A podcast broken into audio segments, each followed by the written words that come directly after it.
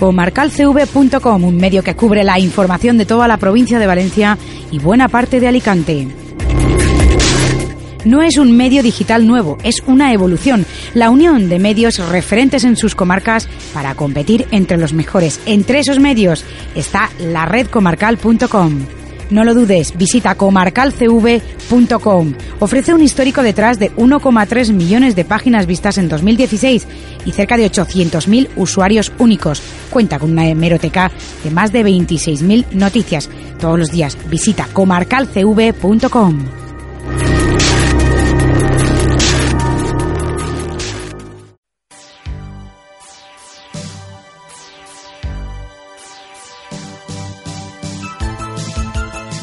Tocomarca.com Un nuevo medio de comunicación para la olla de Buñol Chiva. Un periódico semanal. Ágil, moderno, profesional y de calidad. Las nuevas tecnologías al servicio de la comunicación. Con la posibilidad de acceder a la información a través de la edición impresa y nuestro portal en Internet. Con profesionales de la comarca para acercarte la actualidad más próxima.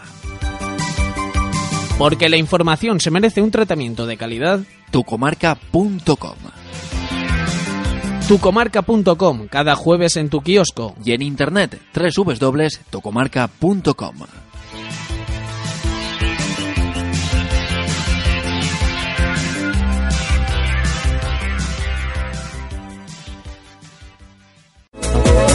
Hoy un clic, el nuevo diario digital de la olla de Buñol Chiva. La información más cercana, la información que te interesa, la información tratada desde todos los puntos de vista, la información actualizada al día en nuestra página web www.hoyunclick.es. Hoy un clic, el medio digital de la comarca para tu información. Así es Buñol Magazine.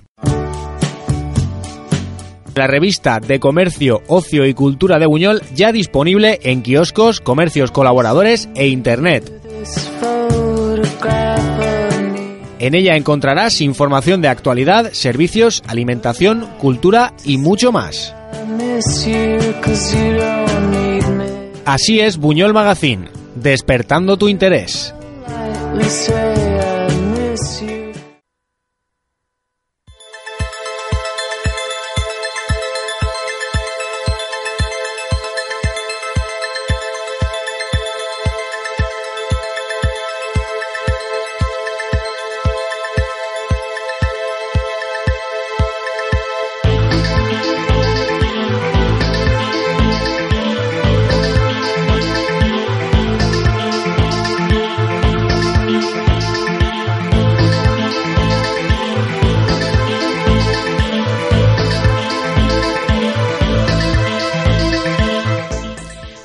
Bienvenidos a una nueva edición del Informe Comarcal. Hoy es sábado 1 de junio. Desde ahora hasta dentro de una horita más o menos intentaremos informaros de todo lo que ha acontecido en nuestra comarca de la Hoya de Buñol Chiva a lo largo de toda esta semana. Bienvenidos.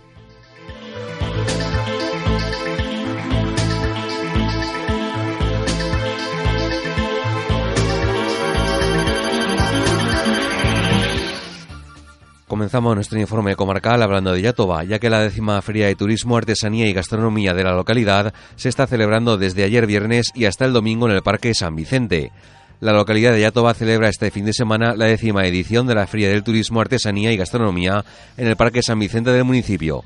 Este es el programa de actividades.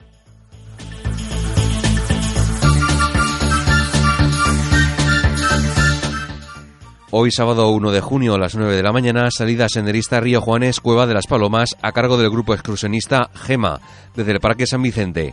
A las 10, apertura de la feria. Durante la mañana, activación de radioaficionados con motivo de la décima feria a cargo de la Asociación Local de Radioaficionados. Durante la mañana, animación infantil a cargo de Canijo Circus. Y también algodón de azúcar para los más pequeños. A partir de las 10, actividades secuestres para niños y niñas a cargo del complejo Equitaurino 3R y Ganadería Queza. A las 10 y media, visita a la escultura Homenaje al Agua. A las 11, visita a la mina de San Vicente por parte de las personas agraciadas en el sorteo. A la 1 de la tarde, corro musical a cargo del CIM Santa Cecilia. A las 11 de la mañana, talleres a cargo de la Unión Musical. También a las 11, exhibición de oficios perdidos, trabajo del esparto, a cargo de Rafael Juanes. A las 2 de la tarde, degustación de platos típicos a cargo de bares locales y Asociación Cultural El Maciz. Colabora el ayuntamiento. A las 2 también se cerrará la feria y se abrirá de nuevo a las 5 de la tarde. A partir de las 5, paseo a caballo a cargo del complejo equitaurino 3R, con salida desde Paseo de la Alberca. Durante toda la tarde, animación infantil a cargo de Canijo Circus. A las 5, exhibición de artesanía cerámica a cargo de Pepe Ricarte. También a las 5, demostración de trabajos a cargo de la Asociación de Bolilleras El Motrotón. A las 6, taller de la oveja de la madeja. Fabrica tus complementos de lana. A las seis y media, ruta del casco histórico de Yatoba. Visita a la colección museográfica. A las siete y media, presentación de la evaluación final del proyecto Cañas de la Cueva de las Palomas. A las ocho y media, concierto a cargo del grupo local Bajo el Suelo. Y a las nueve se cerrará la feria.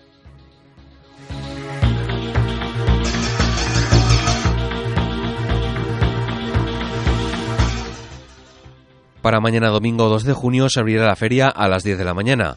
A las 10, quinta concentración de bolilleras y exhibición de trabajos organizada por la Asociación de, Bolilleras El Motrotón de Yatoba. También a las 10, transhumancia a cargo de la ganadería Queza y Complejo Quitaurino 3R. Subida al Motrotón, salida desde el cerro y llegada al Parque San Vicente. A las 11, exhibición de artesanía cerámica a cargo de Pepe Ricarte. A las 11, exhibición de oficios perdidos, trabajo del esparto a cargo de Rafael Juanes. A las 12, globoflexia para niños y niñas. A las 12, talleres a cargo del CIM Santa Cecilia de Yatoba. A las 12 de la tarde, degustación de platos típicos a cargo de bares locales y Asociación Local Cultural El Maciz.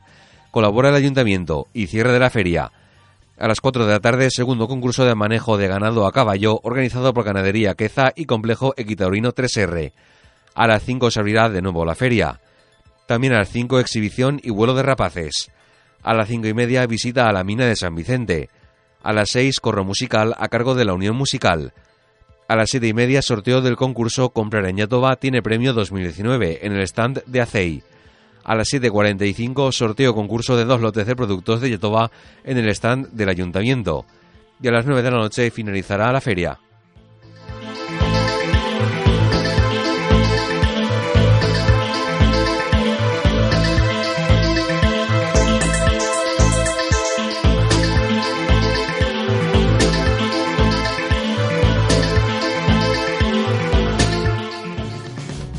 Ayuntamiento de Yatoba te invita a vivir la décima Feria de Turismo, Artesanía y Gastronomía, una cita que tendrá lugar los días 31 de mayo, 1 y 2 de junio y que promete ser una ocasión única para que los visitantes conozcan de primera mano el impresionante potencial de esta preciosa localidad. Décima Feria de Turismo, Artesanía y Gastronomía de Yatoba. No te la puedes perder.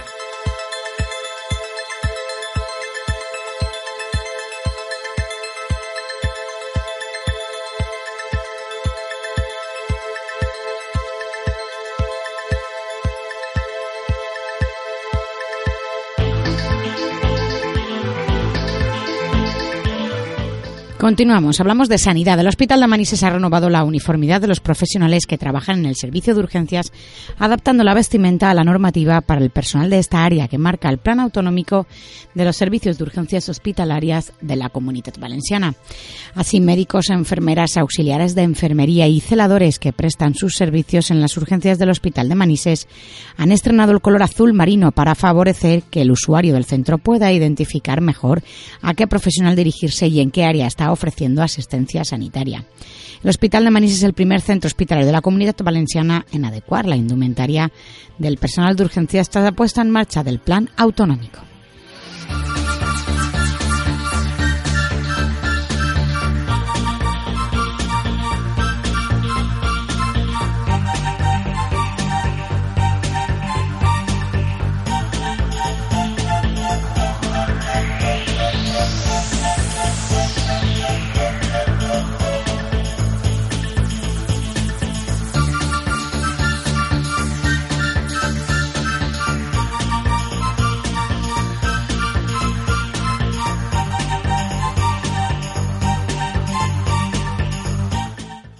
Hablamos ahora de política. El PSOE de Buñol habló en un comunicado el pasado martes a los medios tras su victoria en las elecciones municipales, destacando que este partido había sido el único partido que crece con respecto a hace cuatro años.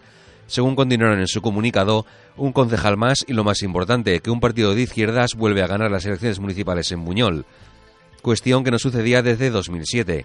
Hemos repetido durante toda la campaña que la izquierda no se podía conformar con un pacto postelectoral que había que dar un paso al frente y liderar la política municipal desde, el mismo recuento de los votos. Sin duda, esta cuestión debe de servir para formar un gobierno municipal más fuerte, con unos objetivos ambiciosos que aglutinen a asociaciones, empresarios y resto de sociedad civil en torno a un proyecto de pueblo para las siguientes generaciones. Los socialistas finalizaron en su comunicado. En esta victoria el grupo municipal, que no lo ha tenido nada fácil, algo habrá tenido que ver. Fuimos injustamente cuestionados y ahí hemos estado, desde el trabajo y la honestidad, con lealtad a un cuatripartito, pero sin diluirnos en él y marcando nuestro sello propio, como representantes de una fuerza política con vocación de mayoría.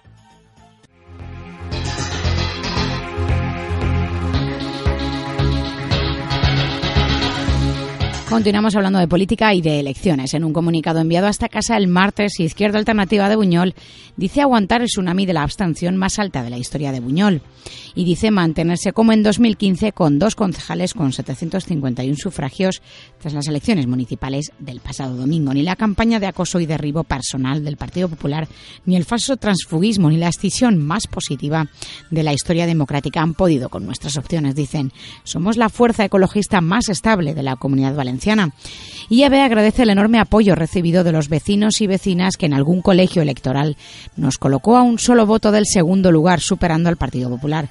Nuestro trabajo estos difíciles cuatro años ha sido refrendado y nuestros compromisos electorales intactos, en especial el desarrollo industrial como base de la política de urbanismo, el pacto del agua y la lucha contra el cambio climático y nuestra apuesta decidida por el casco antiguo y la cultura como motor. Desde IAB dice queremos felicitar a Juncal Carrascosa y el Partido Socialista por ganar las elecciones municipales. Es su tarea construir un gobierno de izquierdas que aborde realmente y de forma urgente los problemas de Buñol. Desde IAB estamos por sumar esfuerzos desde el respeto a unos resultados clarividentes. Continúan diciendo en su comunicado desde IAB, pedimos al Partido Popular que reflexione y asuma responsabilidades ante el enorme batacazo cosechado en Buñol, donde han perdido 568 votos más, un 7%, casi mil votos en dos legislaturas, perdiendo las elecciones municipales tras ocho años en una oposición destructiva, crispada, judicializada y llena de ataques personales. No es el camino que quiere y necesita Buñol. José Luis Carrascosa, su portavoz, estuvo con nosotros el pasado miércoles en los servicios informativos. Ahora puedes escuchar lo que dijo.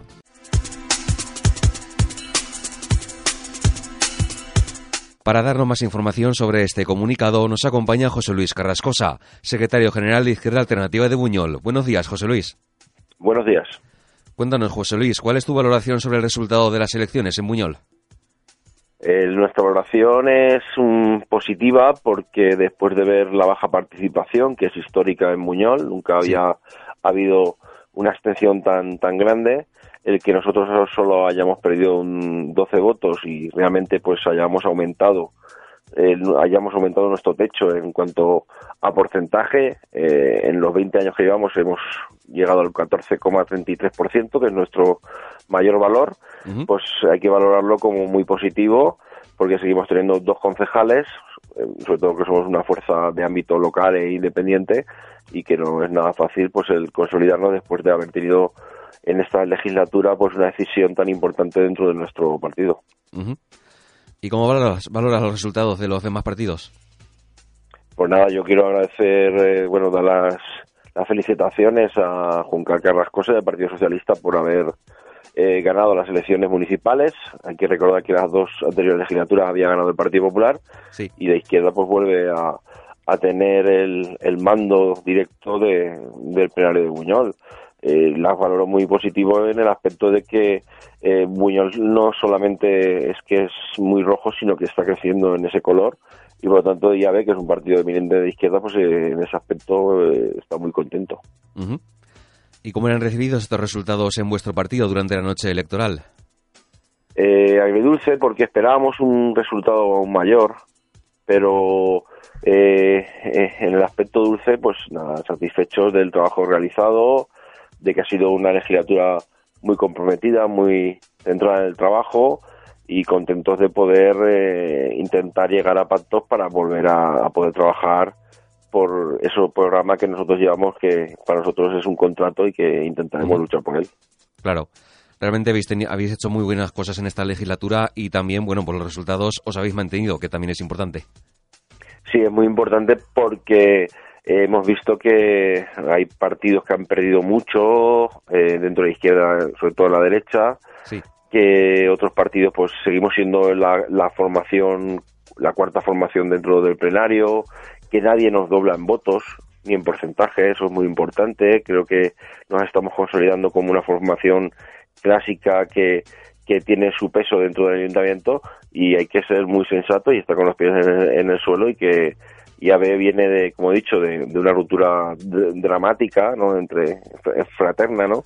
Y creo que el seguir teniendo el mismo, eh, casi los mismos votos y aumentar el porcentaje de, de, de votos es muy importante para, para la formación que nos consolidamos. Ayer, cuando terminó el recuento, que además fui yo el último en llegar porque el ayuntamiento tuvo problemas con el tema de las europeas, pues estuvimos muy, muy satisfechos porque además éramos casi 40 personas ahí reunidas después de las reuniones, que por tanto estamos, el partido está creciendo, se está construyendo, se está regenerando y tenemos mucho futuro.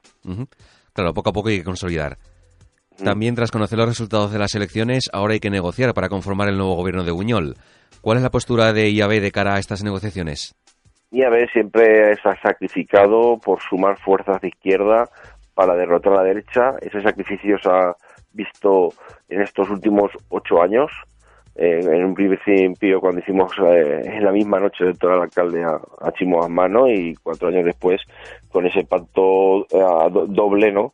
que era dar dos años de alcaldía para Izquierda Unida y dos años de alcaldía para el Partido Socialista, que era más menos votado que Izquierda Unida en aquel momento, porque considerábamos que, era parte de ese equilibrio y en esa misma tesitura está ahora mismo Izquierda Alternativa. Eh, queremos seguir eh, apostando por una unión de izquierdas en este caso hay un cambio drástico y es que hay una, un partido que es el Partido Socialista con Junca Carrajosa que ha sacado un concejal más y en ella tiene que ser la que dé los pies y con sensatez y con tranquilidad pues respete también al resto de compañeros del resto de partidos y conforme un gran gobierno de izquierdas porque yo creo que lo que hace falta son muchas manos para trabajar, muchas ideas, mucho diálogo y mucha capacidad de, trabajo y, de, y de romper la barrera ya de una vez de, salir de este estancamiento en el cual estamos instaurados.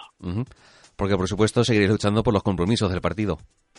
Hombre, para nosotros, eh, cuando ves la lectura de, ciertas zonas donde nos han votado más o menos, te das cuenta dónde ha quedado más nuestro mensaje o no. Eso significa que hay gente que sí que ve nuestro programa, que hay gente que sí que valora nuestras propuestas y, por supuesto, vamos a estar trabajando desde IAB por ese compromiso. Nosotros ya lo hemos dicho en el comunicado, para nosotros es vital y urgente, además deberíamos habernos puesto ya hoy, eh, y para mí creo que es, es imprescindible, en, en trabajar en ese desarrollo industrial, que es el urbanismo, para que Buñol tenga las mejores condiciones y pueda competir con cualquier pueblo de alrededor para crecer. Creo que es importante que Buñol crezca, que tenga más oportunidades, que sea una tierra de oportunidades y como también he dicho, pues nosotros compromisos los mantendremos firmes con el pacto sobre el agua, con la lucha contra el cambio climático. Creo que ya hay muchos gobiernos que están ya lanzando la emergencia contra el cambio climático y creo que Buñol tiene que sumarse a ese proyecto. Y por supuesto, pues eh, ese referente que seguiremos luchando por, por el casco antiguo, por la barriada del castillo, que ha sido donde más eh, apoyos hemos tenido, llegando incluso a veces a liderar en ayer el recuento. Por lo tanto, eso es un, un síntoma de que la gente sí que ha visto que nuestro programa era una, una apuesta decidida por renovar y rehabilitar el casco antiguo. Ya para terminar con nuestra entrevista, José Luis, ¿tienes que añadir alguna cosita más? Pues nada, yo creo que la gente que nos votó hace cuatro años, habrá algunos que nos habrán votado, otros que no y otros que, que sí que nos han apoyado nuevamente, pero al final el resultado más o menos el mismo, lo cual es una renovación de la confianza de Izquierda Alternativa, una valoración muy positiva del trabajo que ha realizado tanto Arnaldo como yo en Cultura Arnaldo y yo en servicios municipales y por lo tanto yo creo que eso también el resto de partidos, especialmente el Partido Socialista, tiene que ser consciente de que a IAB no se le ha castigado, a IAB al contrario se le ha seguido apoyando y se le ha valorado mucho el trabajo realizado, por lo tanto creo que es una, una buena señal, es un buen camino y espero que lo vean igual el resto de partidos. Hasta aquí llega nuestra entrevista, José Luis Carrascosa. Felicidades por los resultados y bueno, te deseamos mucha suerte. Pues nada, muchas gracias de Muñoz por su cobertura, tanto televisiva como radiofónica, que luego ha dado un, un salto de calidad. Muchas gracias, José Luis. Hasta pronto. A vosotros. Hasta luego.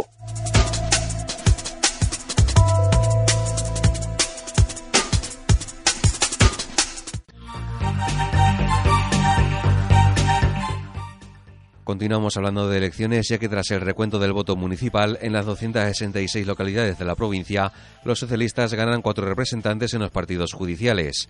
El Partido Popular pierde otros cuatro y entran en la corporación Vox y la Bail en Suneix.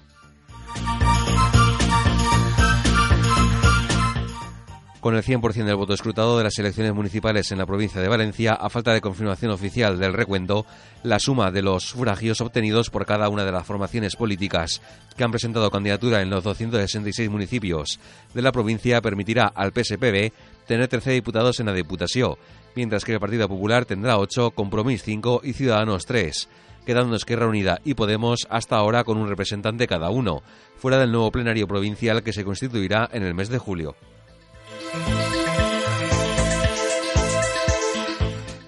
El recuento de los votos y su distribución por partidos judiciales, que es como se determina el equilibrio de fuerzas en la institución provincial, ha determinado igualmente que dos nuevos partidos tengan representación en el hemiciclo de Plaza Manises, la Bail en Suneix y Vox.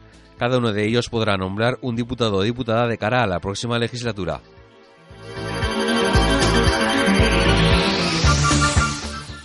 En comparación con la composición de la Diputación de Valencia salida de las urnas en 2015, con 31 diputadas y diputados que han ejercido su responsabilidad en los últimos cuatro años, el PSPB dispondrá de cuatro representantes más. En la Corporación Provincial, el Partido Popular tendrá cuatro menos, Compromís uno menos y Ciudadanos gana uno.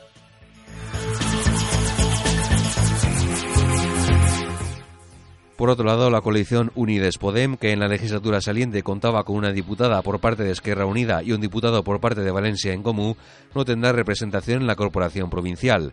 Estos dos escaños los ocuparán Vox, que ha sumado un diputado en el Partido Judicial de Valencia, y la Bail en Suneix, que ha ganado en las urnas el diputado del Partido Judicial de Ondiñent.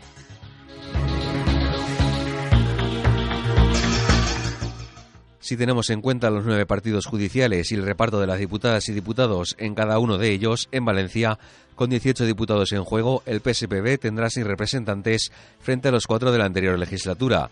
El Partido Popular se queda con cuatro frente a los seis que tenía. Compromís mantiene sus cuatro representantes. Ciudadanos gana uno y suma tres. Y entra Vox.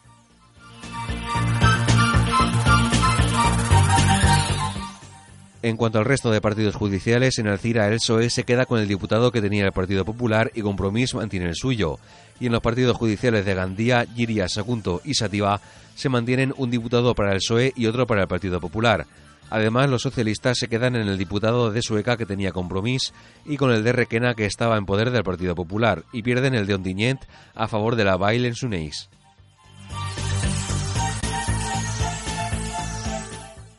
Tras la constitución de los ayuntamientos de la provincia y la toma de posesión de los alcaldes y alcaldesas de este nuevo periodo legislativo, la Diputación será la última institución en formarse y dar inicio a la nueva legislatura, en un periodo que abarca desde finales de junio hasta mediados de julio.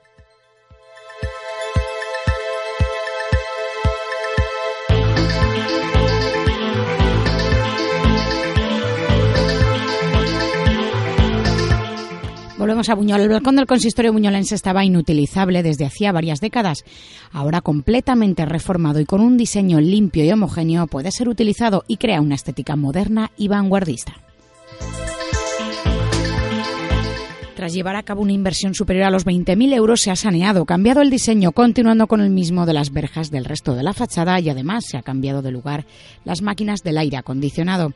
Rafael Pérez Primer, teniente de alcalde del Ayuntamiento de Buñol en funciones, se mostraba muy satisfecho por haber concluido la legislatura con el acondicionamiento y aprovechamiento del balcón del edificio consistorial que el año pasado cumplió 100 años desde su construcción.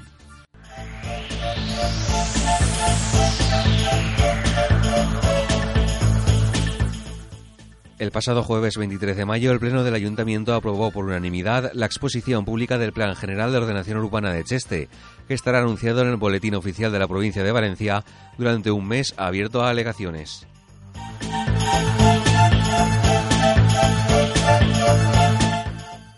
Tal y como explicó el alcalde ahora en funciones, José Moreil, este plan general hace referencia a la organización estructural del municipio, en él se contempla por dónde van a pasar las grandes infraestructuras de carreteras y dónde se ubican las zonas residenciales o las actividades económicas, entre otros elementos.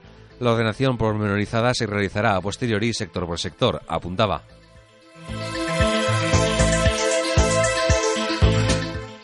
La tramitación del Plan General de Ordenación Urbana se ha retrasado por varios motivos. Por una parte, porque la ley urbanística valenciana fue modificada en febrero de este año y teníamos que incorporar algunas de las previsiones que contemplaba.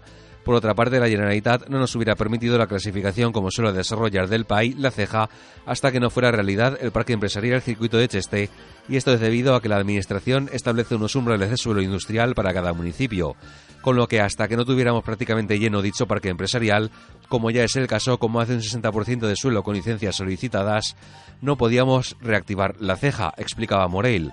Por último, cabe destacar que si no hacíamos ya este trámite, que se inició en 2006, nos hubiera caducado el documento de referencia el próximo mes de agosto de 2019.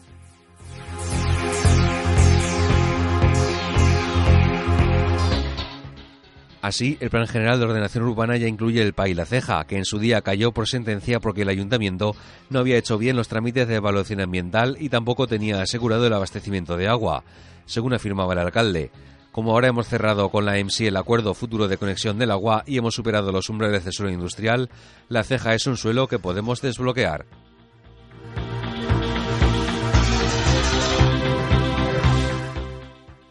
Respecto al suelo residencial, se ha creado un sector ubicado al sur del polígono Pinoblay y al oeste del municipio y se mantiene la IMES 2. Por otra parte, se ha previsto suelo terciario, derivado de la estrategia territorial de la Comunidad Valenciana. Esa estrategia territorial apunta que este es un lugar adecuado para este tipo de actividades del sector terciario, que hacen referencia a actividades deportivas, hospitalarias o asistenciales, entre otras, añadía Moreil y, por último, derivado de la última reforma de la ley urbanística, que ha desarrollado un mecanismo para solucionar el problema de la carencia de servicios en el suelo no urbanizable, se han incluido planes de, de, minimación de impacto para evitar que se viertan al subsuelo las aguas fecales. Sería el caso de las urbanizaciones de Cañada Larga y Cabezo Redondo.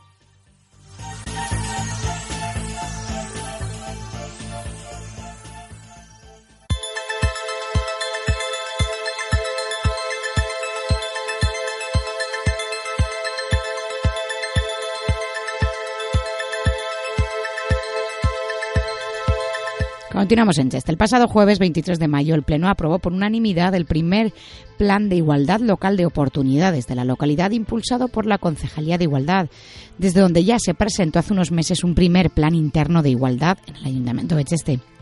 Este primer plan contaba con la participación de diversos sectores de la población con diferentes rangos de edad y perfiles para elaborar el diagnóstico previo en el que han participado todos los miembros del equipo de gobierno.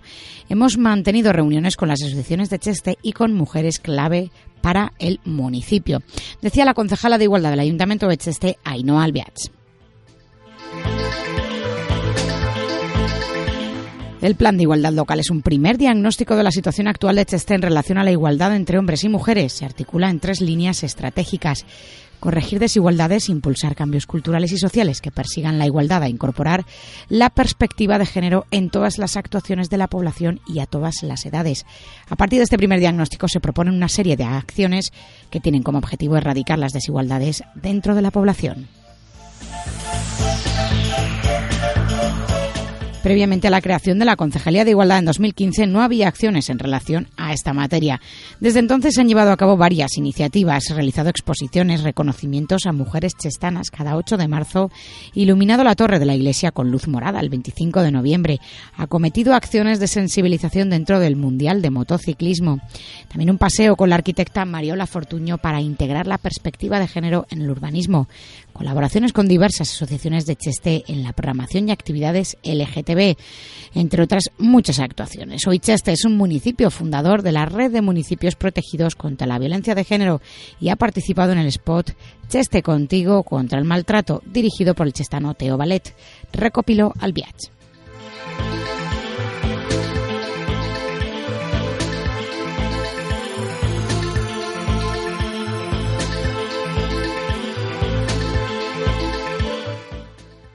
El Ayuntamiento de Alborache pone a disposición de sus vecinos la nueva aplicación del municipio. La aplicación está disponible ya tanto en el iTunes Store como en la Play Store de Google y dispone de múltiples herramientas para la información y participación de los ciudadanos. Entre estas herramientas dispondremos de forma inicial de noticias. En esta sección aparecerán las noticias colgadas en la web del ayuntamiento. Lugares de interés es un mapa de los lugares de interés del municipio organizados por tipo. Farmacias de guardia, teléfonos de interés, agenda de eventos municipales. Encuestas. En esta sección se podrán realizar encuestas municipales. Organización municipal. Incidencias. Aquí podréis enviar incidencias municipales, sugerencias con fotografía y posición GPS del problema o consulta y lector QR. Poco a poco irán añadiendo nuevas funcionalidades.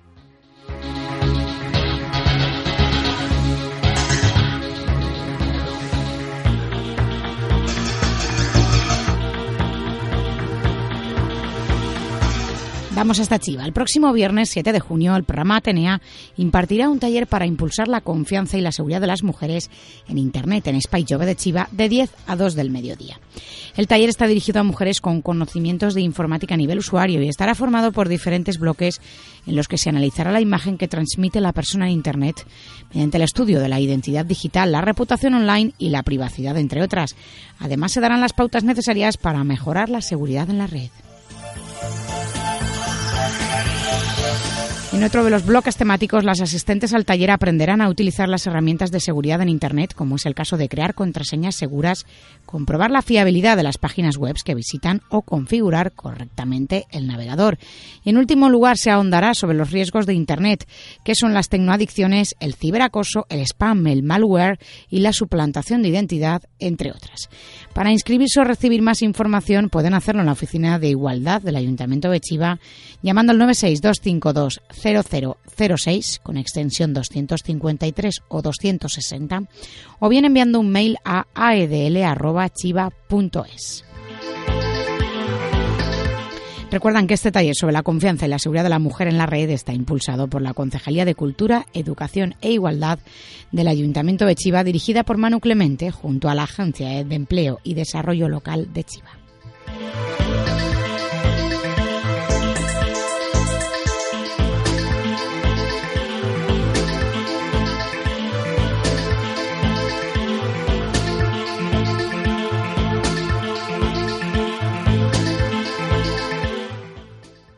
Yo sueño, yo vuelo, yo vivo. Tejemos mariposas naranjas para dar visibilidad a la esclerosis múltiple. Esta es la nueva iniciativa de la Asociación Buñolense Ganchillo Solidario. Desde Ganchillo Solidario de Buñol informan a esta casa que esta es una iniciativa que se está siguiendo en toda Europa desde los grupos de Ganchillo para concienciar a la gente sobre esta enfermedad y por supuesto el Ganchillo Solidario de Buñol estará ahí.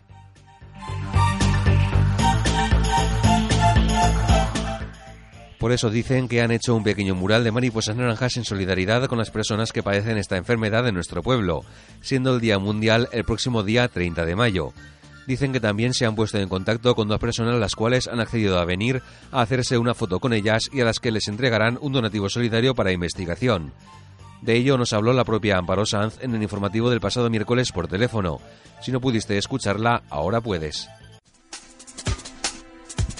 Y de todo ello nos habla la propia Amparo Sanz, que la tenemos preparada al otro lado del teléfono. Hola, buenos días, Amparo. Hola, buenos días, Pilar. Hoy no has podido venir, ¿eh? Te echó en falta, ¿eh? Siempre estás aquí puntual a la cita. Sí, hoy estoy en el Puente Nuevo colocando los toldos. Muy bien, qué bonito, qué idea más chula, que, bueno, a, todo el mundo le encanta. Sí, sí, la verdad es que sí, que está pasando toda la gente, os superáis cada año, tal igual, pero bien. Muy bien. Eso da, alegría. Ya que se hace por amor al arte, al menos que le, que le guste a la gente, ¿no? Pues sí, claro que sí. Para eso se hace.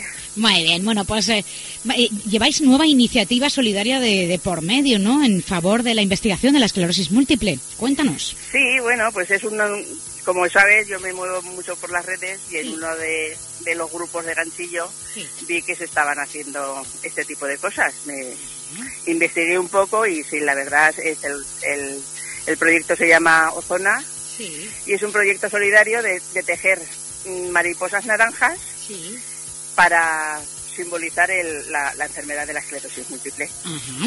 Entonces lo propuse, sí, lo propuse aquí en el grupo, oye, ¿qué os parece?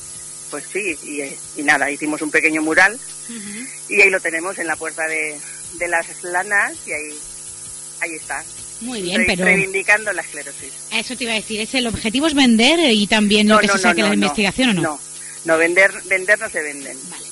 Es, es simplemente para que, que se sepa que está la enfermedad, que, que concienciar a la gente de que la enfermedad existe y claro, por medio de por mediación de donativos y, y de eso, nosotras desde luego no vendemos las mariposas porque consideramos que, que no, que preferimos dar el donativo Claro.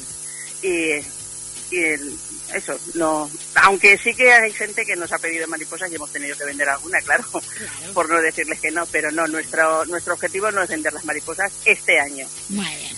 Veremos en sucesivas ocasiones. Exacto. Muy bien, me contabas este fin de semana que tenías muchas cositas que decirnos. La cena está ya y ahí. Empezáis ya a vender tickets. ¿Cómo va la cosa? Sí, sí, la cena ya está, ya está en marcha, ya estamos empezando a vender los tickets. De momento, confirmadas asistencias, hay 500 personas ya. Madre mía. Confirmadas con mesa reservada y todo. Y faltan tres semanas y, pico, faltan, ¿no? Faltan tres semanas. Entonces yo creo que sí, que como, como otros años, entre las 800 y las 900 personas sí que estaremos ahí. Qué fuerte. Ese, recuérdanos, ¿viernes 21 era? Viernes... ¿O viernes 14? Viernes 14. Viernes viernes 14. 14. Madre Viernes mía. 14 en el Paseo de San Luis, Ujú. a partir de las 9 de la noche. Y este año pues tenemos tenemos actuación doble. O sea, que muy bien, se nos han ofrecido varias varios grupos y, y ahí estamos. Qué o sea bien. que muy bien, muy bien. Muy bien, entonces todo el mundo que esté interesado en asistir tiene que llevar su bocadillo, pero a comprar previamente el ticket, ¿no? El ticket. El ticket no lo puede comprar antes de la cena o incluso allí mismo tendremos los tickets para, para venderlos. Claro. Si lo si quieren mesa para reservar, pues sí, que se pongan en contacto con, con las colaboradoras o con la Junta y reservamos mesa para, la- para los que quieran. Da igual que sean dos, que sean veinte. O sea, bien. nosotros nos dicen, oye, que quiero una sitio y nosotros la reservamos sin ningún problema. Qué bien. Esto es con respecto a la Asociación Española contra el Cáncer de Buñol, pero Sí. también del ganchillo tienes el Día Mundial de Tejer en la Calle el día 7, ¿no? El día de tejer en la calle, el día 7, lo hemos puesto nosotras este año. Muy bien. De hecho, aquí está la brigada en el Puente Nuevo poniendo los toldos y, y aquí estamos, la, el Ganchillo Solidario, colaborando y poniéndolos. Y, y, se- y la semana que viene, pues eso, viernes por la tarde, a partir de las 6 de la tarde, empezaremos a tejer en la calle para todo el que se quiera apuntar y estaremos debajo de los toldos Qué bien. Pasando la tarde.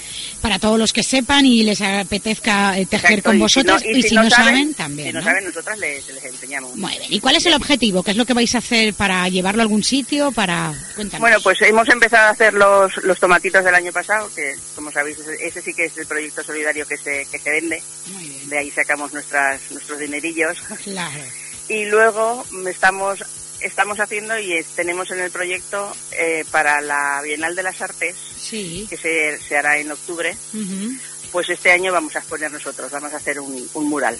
Hala, qué bien. Un mural y entonces Buah, tendremos pues, ahí, empezaremos tajo, a, a- claro. a proponer y a las ideas, la- bueno, las ideas ya las tenemos medio hechas, pero la gente que quiera ayudarnos, pues ahí estará.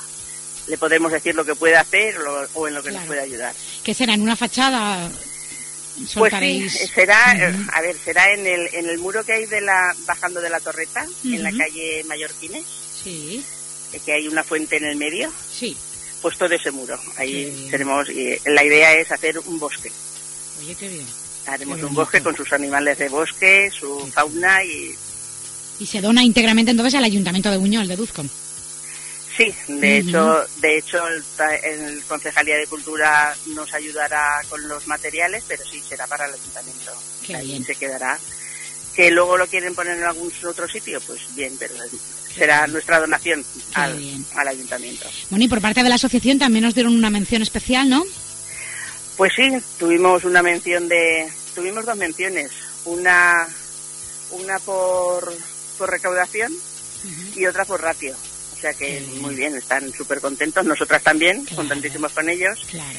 Y ahora, este próximo viernes, Ujú. eh, tendremos una, una medio, digamos, medio curso, conferencia para la Junta y, y colaboradoras vendrán desde Valencia para, pues para eso, para intentar enseñarnos un poco más o cómo lo tenemos que llevar o, o- o mejorar o, en fin, una, una iniciativa también muy buena que hace la Junta con, Claro. con los pueblos. Qué Serán bien. los pueblos de la comarca los que se reúnan, estaremos aquí. Qué bien, y ya se acerca el verano después de eso, la cena, como decimos, y después la cena en y después descansamos el verano, Claro, dejamos a la gente que descanse de nosotras. y en agosto, pues nada, el viernes de que se inaugura la feria, pues la, la acostación. Qué bien. Estaremos toda la mañana por el pueblo con las huchas y ahí de momento acabamos. Qué bien. Acabamos. Bueno, pues entonces hemos hecho un pequeño resumen. Amparo, espero que todo el mundo se haya apuntado todas las citas a las que no tiene que faltar y volveremos Exacto. volveremos a encontrarnos Sí. en septiembre o en octubre. Muchas gracias por habernos Vale, atendido. Pilar, gracias a vosotros. Venga, un besito. Hasta luego.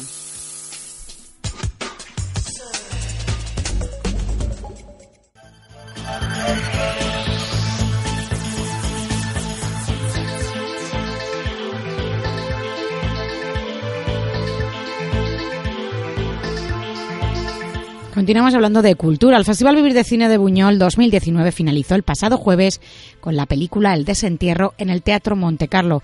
El acto contó con la presencia del director de El Desentierro, Nacho Ruy Pérez.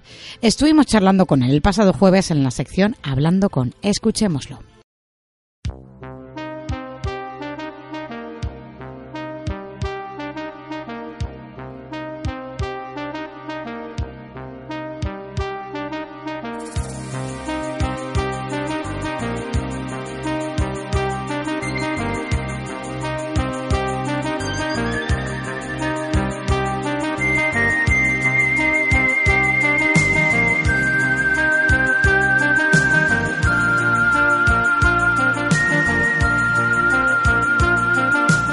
Hoy jueves en el Hablando con la primera sección del magazine cerca de ti, ya sabéis, eh, con la que intentamos hablar de forma distendida durante un ratito con alguna personalidad destacada de la comarca o relacionada con nuestra comarca. Y qué mejor en esta ocasión que tener a uno de los protagonistas de esta noche en el Festival Vivir de Cine. Se clausura esta edición de este 2019 y lo hace de manos del director de la película que se va a proyectar esta noche, El Desentierro.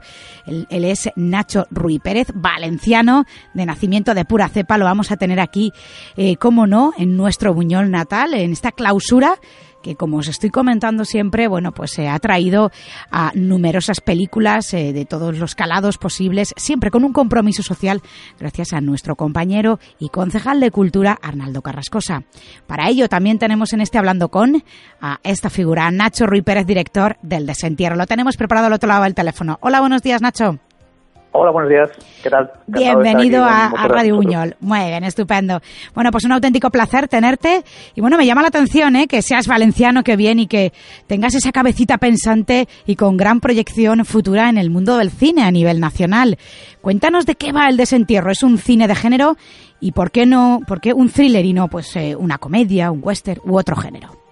Pues bueno, porque a mí me gusta mucho el género. Desde, desde los primeros cortometrajes que llevo haciendo, todos han tenido un componente de género, ya sea bien yéndose hacia el género de terror o hacia el thriller, hacia, he tocado un poco el fantasy también, el, el fantástico, con un cortometraje que hicimos que se llamaba La Victoria de Úrsula. Y, y, bueno, como tú bien has dicho, soy, soy de esta tierra, soy valenciano. Queríamos hacer una película sin ningún tipo de complejo en ese sentido, una película que se pudiera ubicar en Valencia, hacer un buen, buen thriller en, en Valencia que, que creíamos y seguimos creyendo que es, que es posible hacer ese tipo de, de cine aquí. Qué bien. Y bueno, es un cine que se hace, se rueda aquí con, un- con, bueno, con toda nuestra cultura, nuestra idiosincrasia, pero, pero lo que quiere también es romper barreras y salir y que, y que bueno, y que se vean el, el resto de, por ejemplo, ahora, ahora, eh, dentro de muy poquito me voy a, esto, esto es primicia absoluta, eh, me voy a Shanghái, a, a China Qué bien. porque han seleccionado allí la película y bueno, iré a presentarla y entonces ya te digo, es una película que nace aquí con un espíritu muy valenciano, pero con una vocación eh, pues de- más más internacional y de y del gran y de ir hacia el gran público, ¿no? Bueno, supongo que entonces que el desentierro te ha supuesto mucho a nivel profesional y personal, ¿no es así, Nacho? ¿El, el qué, perdona? El desentierro que te ha supuesto pues mucho a nivel profesional y personal, ¿no? Bu- Sí, sí, una locura para mí y para todo el equipo, porque estuvimos, es, es una película eh, de un tamaño grande, considerable, de producción. Eh, hemos estado prácticamente tres años preparándola y con un casting de- internacional de muchos países. Es una, bueno, es una coproducción con Argentina, que eso ya pesa para una ópera prima, ya, ya es un peso que llevas así en el, en el lomo, ¿no? Pensar que tienes esa, esa responsabilidad. Difícil de superar. Pero además es que tenemos un casting hacia países del este Qué bien. que de manera natural se fue formando y, y de pronto estábamos eh, estábamos trayendo actores, actrices de bueno de países como Turquía, como Rumanía, como Macedonia, etcétera. Entonces es, es difícil orquestar todo esto, tanto para mí como director primerizo como para la producción, que se tuvo que enfrentar a, muchos retos de, este calibre. Pero bueno, ahí está la película, la película está viva, nosotros estamos vivos, nos seguimos queriendo, nos seguimos amando y queremos seguir haciendo cine juntos y a ser posible, como decía antes, en casa. Qué bien, estupendo. Ahí quiero incidir. Eres valenciano, como estás diciendo. Querría saber por qué has elegido nuestra tierra para, para rodar y, bueno, pues te lo pedía el argumento hay alguna razón más.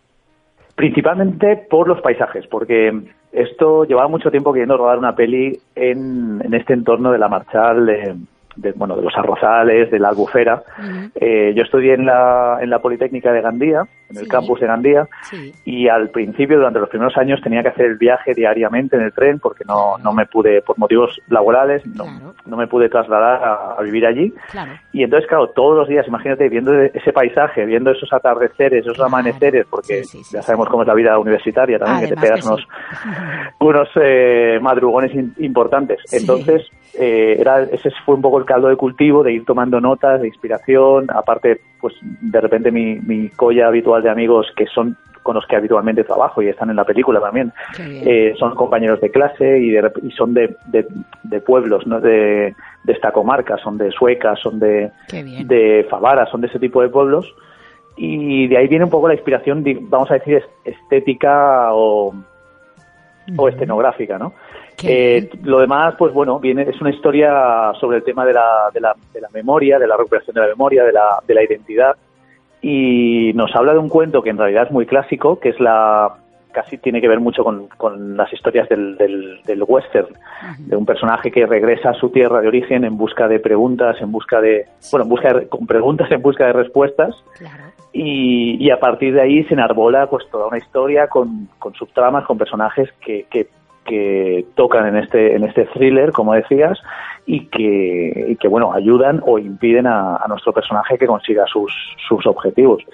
Entonces, bueno, pues es como contar una, una historia de, de, de, talante clásico, pero con nuestra con todo nuestro traje que aportamos de, nuestra cultura, de nuestra lengua, también se habla en parte en valenciano en la película, hablamos como cuatro idiomas en la peli, distintos. Qué bonito. Y uno de ellos es el valenciano, bueno, el castellano, albanés y un poquito de inglés. Madre mía, y, y, bueno, pues queríamos hacer esta, esta locura. Suena un poco a locura, pero luego el, espectador podrá ver que, es muy coherente. Cuando vea la película, verá que tiene sentido toda esta mezcla de, elementos. Qué bonito. Abrimos boca para no faltar esta noche a esta proyección, eh, como decimos, eh, con la que se clausura el Festival de Vivir de Cine. O sea, que ya tiene que ser una pasada más lo que nos estás contando, impresionante. Estabas contándonos el elenco de actores, ¿no? Que, que la verdad es que leyendo todo el reparto, bueno, dices, esto tiene que estar, eh, bueno, muy bien, tiene que ser algo asegurado, éxito asegurado. ¿Te ha sido difícil eh, conseguir a un actor como Esbaraglia? Mm, bueno, no es fácil, no es fácil porque tienen unas agendas complicadas, tienen unos cachés elevados. Claro. Eh, el caso de, Leonardo Esbaraglia fue muy, muy curioso porque él en principio optaba a otro papel, pero, pero bueno, se digamos, al final pudimos eh, cambiar su personaje, él, estaba encantado también, se enamoró muchísimo del personaje de Pau, que es el, padre.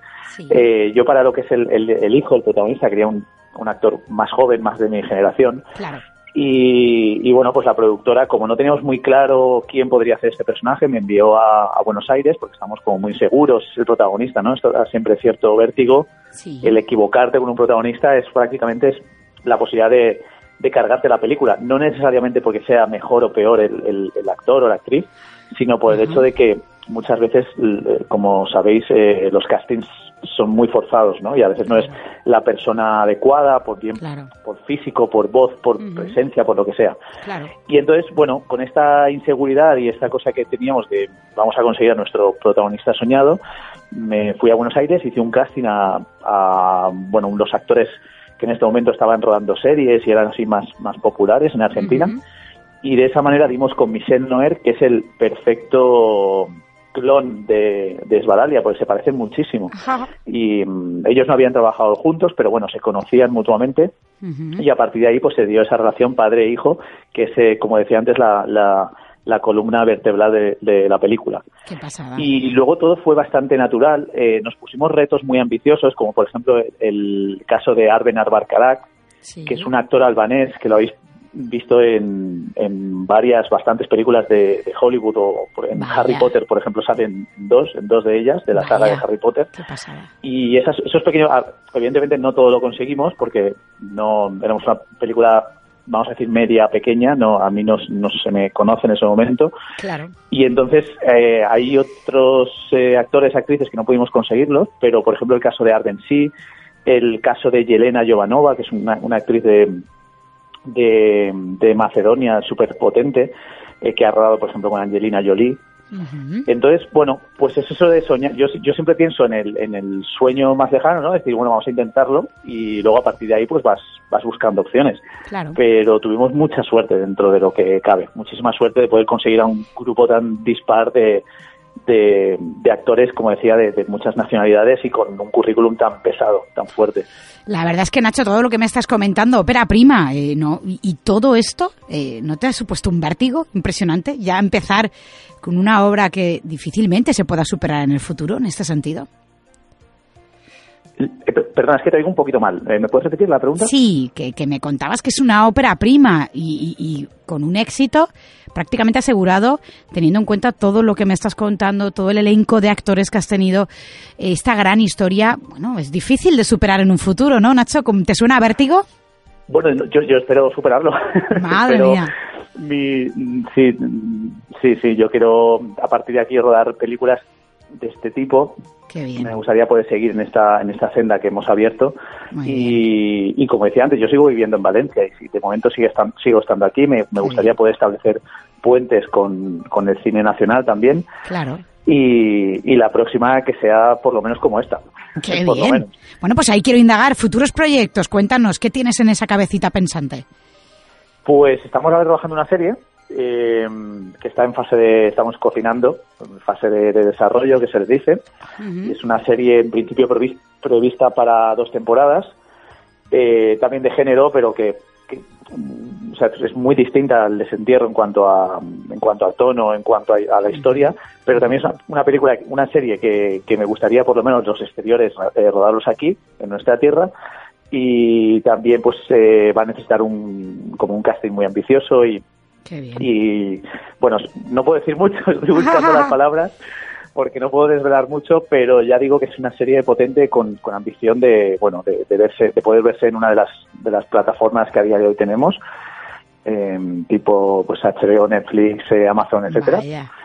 Y, y luego bueno tengo desde hace ya algún tiempo tengo una película de animación que, que que bueno, que está, el guion está acabado, tengo varios estudios que están interesados y estamos en conversaciones para ver eh, con quién se podría hacer esta película. Es, nunca he hecho una película de animación, para mí sería un, como un reto y un riesgo al mismo tiempo. Y, y bueno, he comentado la posibilidad de codirigirlo con, con otro director valenciano, que sí que es un director muy conocido de, animación y, bueno, y en eso estamos, intentando poner contratos encima de la mesa y, acelerar las cosas todo lo que se pueda. Claro que sí, a no parar con esa amplia vida que todavía tenemos por delante. Estudiaste comunicación audiovisual y por lo que veo te has dedicado mucho al mundo del cine y la, bueno, pues supongo que también por lo que me estabas contando, mundo de las series. ¿Algo diferente en el mundo del arte? ¿Tienes pensado? ¿O solamente quieres enfocar tu vida yo empecé con el teatro. Yo era un salto más o menos natural del teatro al cine, aunque desde niño me quería dedicar ya al cine, pero pensé que la manera, eh, mi, manera, ¿no? no creo que haya una única manera, ¿no? pero mi manera en cuanto a que no tenía dinero, soy de una familia así como muy humilde, entonces pensé que bueno que podía empezar por la educación del teatro, que es algo más, más accesible, más tangible, y por ahí que empecé a, viajar mucho con, con distintas compañías de, de, Valencia, pero viajábamos por todo el mundo.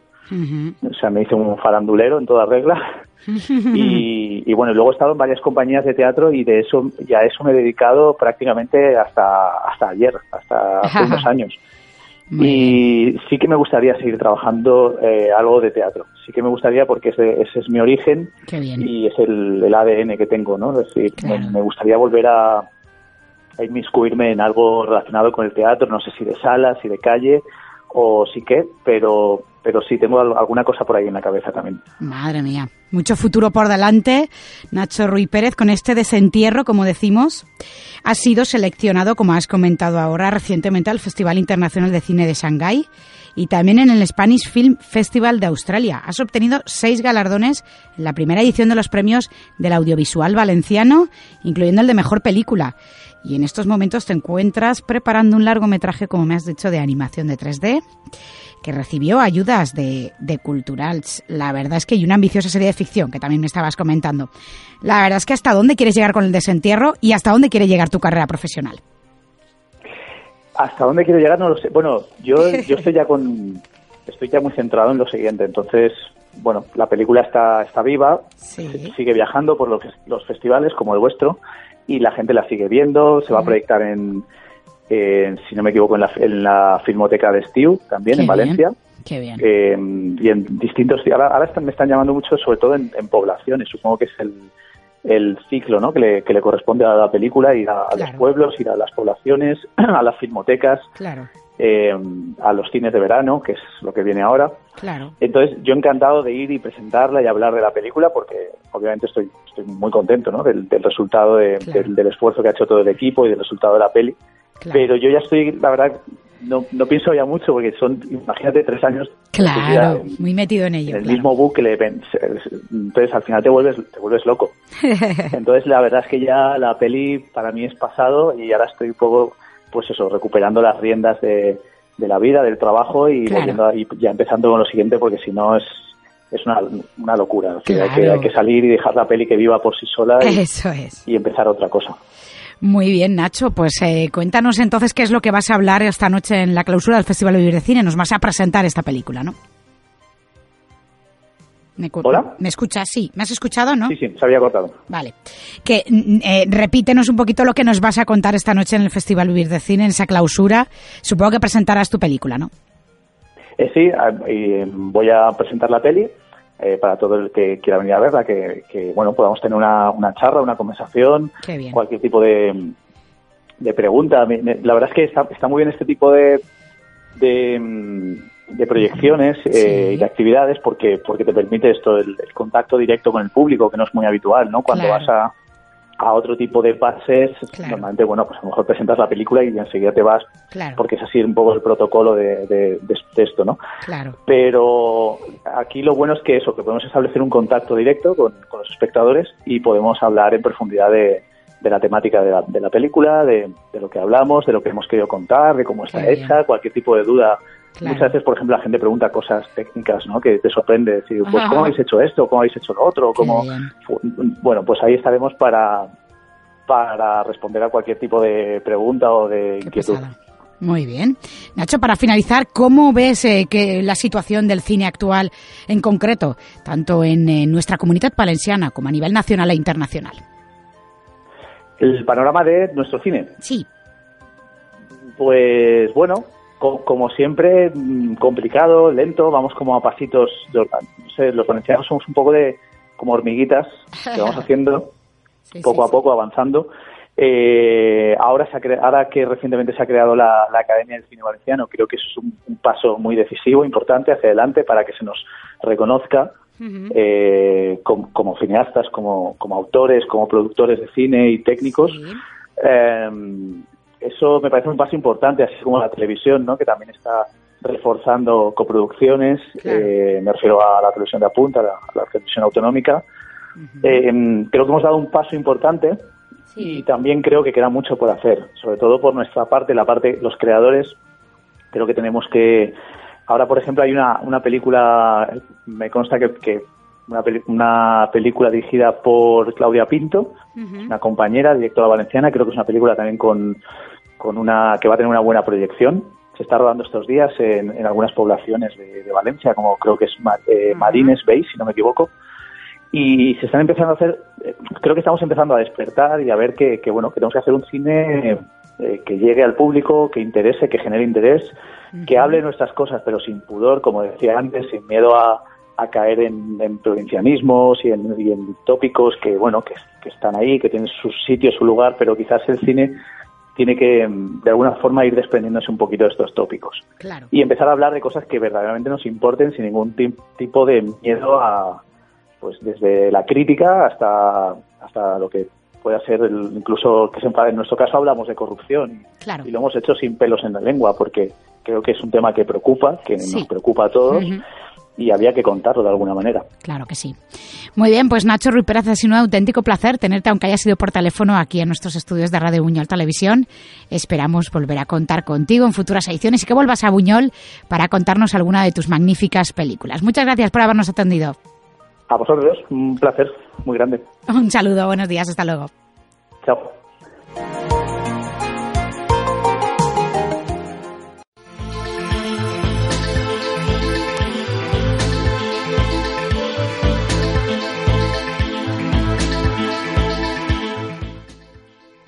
Hoy sábado un festival de danza deslumbrará a los asistentes en el Teatro Astoria de Chiva. Chiva continúa con sus actos culturales para todos un fin de semana. Hoy sábado 1 de junio en el Teatro Astoria de Chiva se desarrollará el Festival de Danza a cargo de la Escuela Sana Danza. Será a las 7 de la tarde y la entrada es gratuita. Se pondrán en escena los alumnos integrantes de esta extraescolar de los colegios La Murta y Doctor Corachán de Chiva el Giner de los Ríos de Cheste, la Escuela de Música José Carrascosa de Buñol y la Biblioteca Municipal de Godelleta.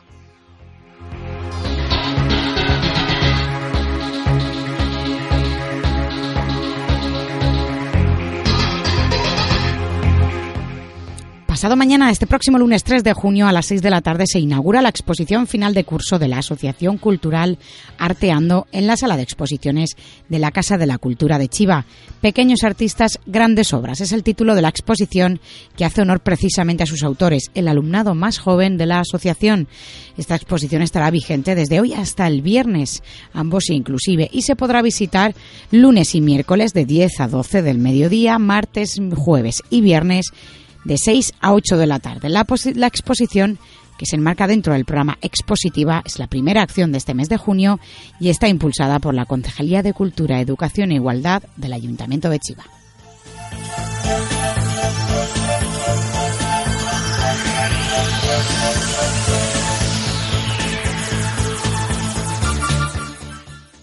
El 9 de junio tendrá lugar en Chiva el segundo concurso de pintura rápida al aire libre organizado por la Asociación de Alumnos y Alumnas del Centro Público de Personas Adultas de Chiva. Este concurso está enmarcado dentro del programa Expositiva, que además durante el mes de junio contará con tres exposiciones diferentes. La correspondiente al tercer concurso de pintura rápida y dos más de Arteando. Para participar en el segundo concurso de pintura rápida al aire libre es preciso tener 16 o más años. Sobre el estilo y la técnica serán libres siempre y cuando se ajusten al tema establecido. Rincones del casco urbano de Chiva.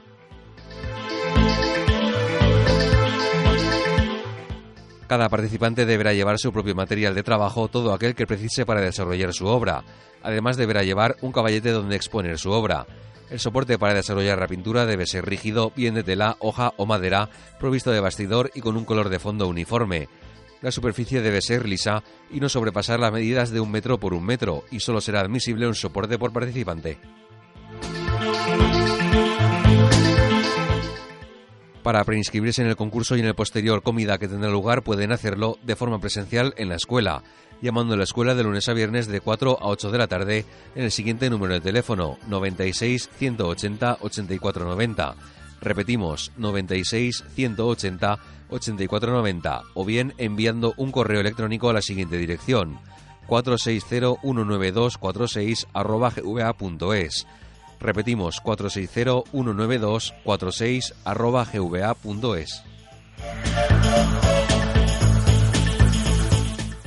A la hora de preinscribirse es necesario proporcionar nombre, apellidos, dirección, teléfono y correo electrónico. Además, si quieren disfrutar de la comida que tendrá lugar tras el certamen, deberán comunicarlo en la preinscripción, así como sus acompañantes, y abonar 10 euros por persona.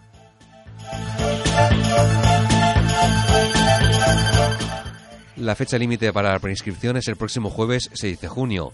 Asimismo, la inscripción definitiva en el concurso se realizará el mismo día de su celebración, de 8 de la mañana a 11 en la escuela, donde acudirán provistos de su material, rellenarán la hoja de inscripción y se les sellará el soporte.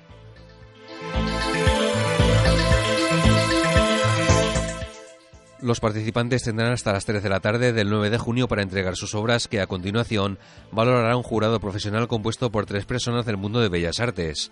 Cuca Nacher, presidente y organizadora del concurso, Pedro Martínez Rodrigo, licenciado en Bellas Artes y colaborador de proyectos como Julieta de Pedro Almodóvar, y Ana Ciscar, graduada en Bellas Artes y cursado el máster de producción artística, además de galardonada con numerosos premios de pintura. La entrega de premios tendrá lugar a las 5 de la tarde en la escuela y las obras premiadas quedarán en propiedad de la Escuela de Alumnos de Chiva.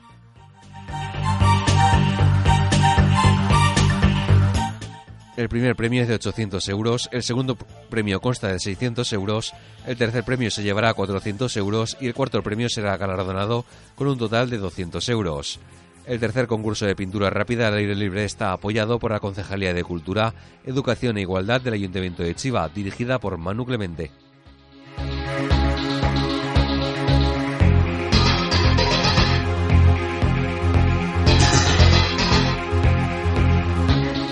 Vamos hasta Turís. El artista fallero Santa Eulalia plantará los dos monumentos de la Comisión de la Falla Els Barris en 2020. La Falla Els Barris de Turís firmó este pasado martes el contrato con el artista que en esta ocasión plantará no uno, sino dos monumentos en su demarcación a finales del mes de marzo. La comisión confía por cuarto año consecutivo en Santa Eulalia tematizaciones que se encargará de realizar tanto la Falla Grande como la infantil para 2020. Dos proyectos diferentes y atractivos de uno de los profesionales más reconocidos en el mundo de la fiesta. En palabras del presidente del Barris, Iván Torres, que afronta su séptimo ejercicio al frente de la comisión más longeva de la localidad.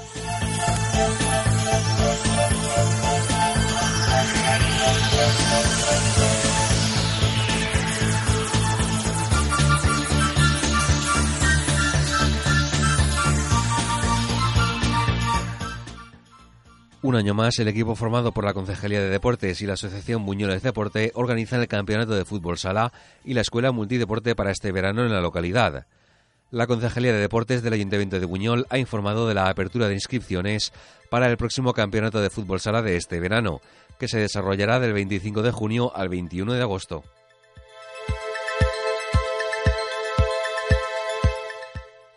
Como en años anteriores hay diferentes categorías por edades, senior masculino mayor de 16 años, senior femenino mayor de 16 años, mayores de 13 a 15 años, medianos de 10 a 12 años. Y pequeños de 7 a 9 años.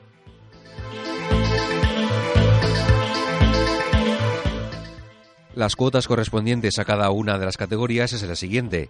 Senior masculino 120 euros, senior femenino 70 euros, mayores 60 euros, medianos y pequeños 30 euros. Todos los interesados pueden inscribirse en la, Consejería del Pabellón Municipal del Planeil del 3 al 19 de junio.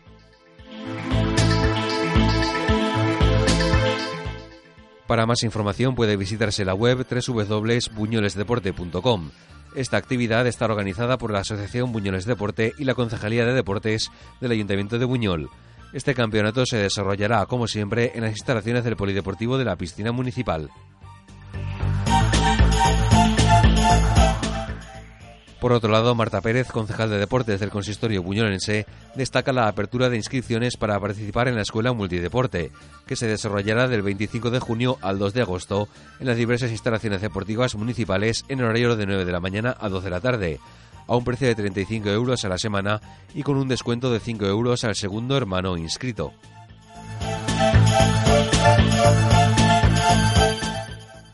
Los niños que pueden participar son los nacidos entre 2005 y 2014.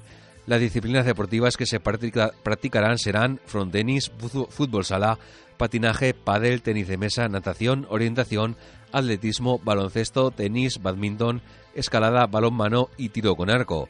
También disfrutarán de divertidas excursiones una excelente idea promovida por Buñoles Deporte y esta concejalía para conciliar la vida laboral y familiar en el mes de julio de manera que nuestros pequeños deportistas continúen haciendo deporte, conociendo otras disciplinas y divirtiéndose con sus amigos en verano, destacó Pérez.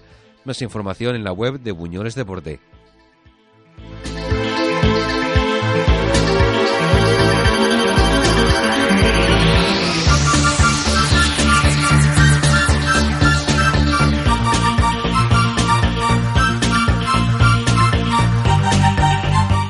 Hasta aquí ha llegado el informe comarcal de hoy sábado 1 de junio. Sean felices. Muchas gracias.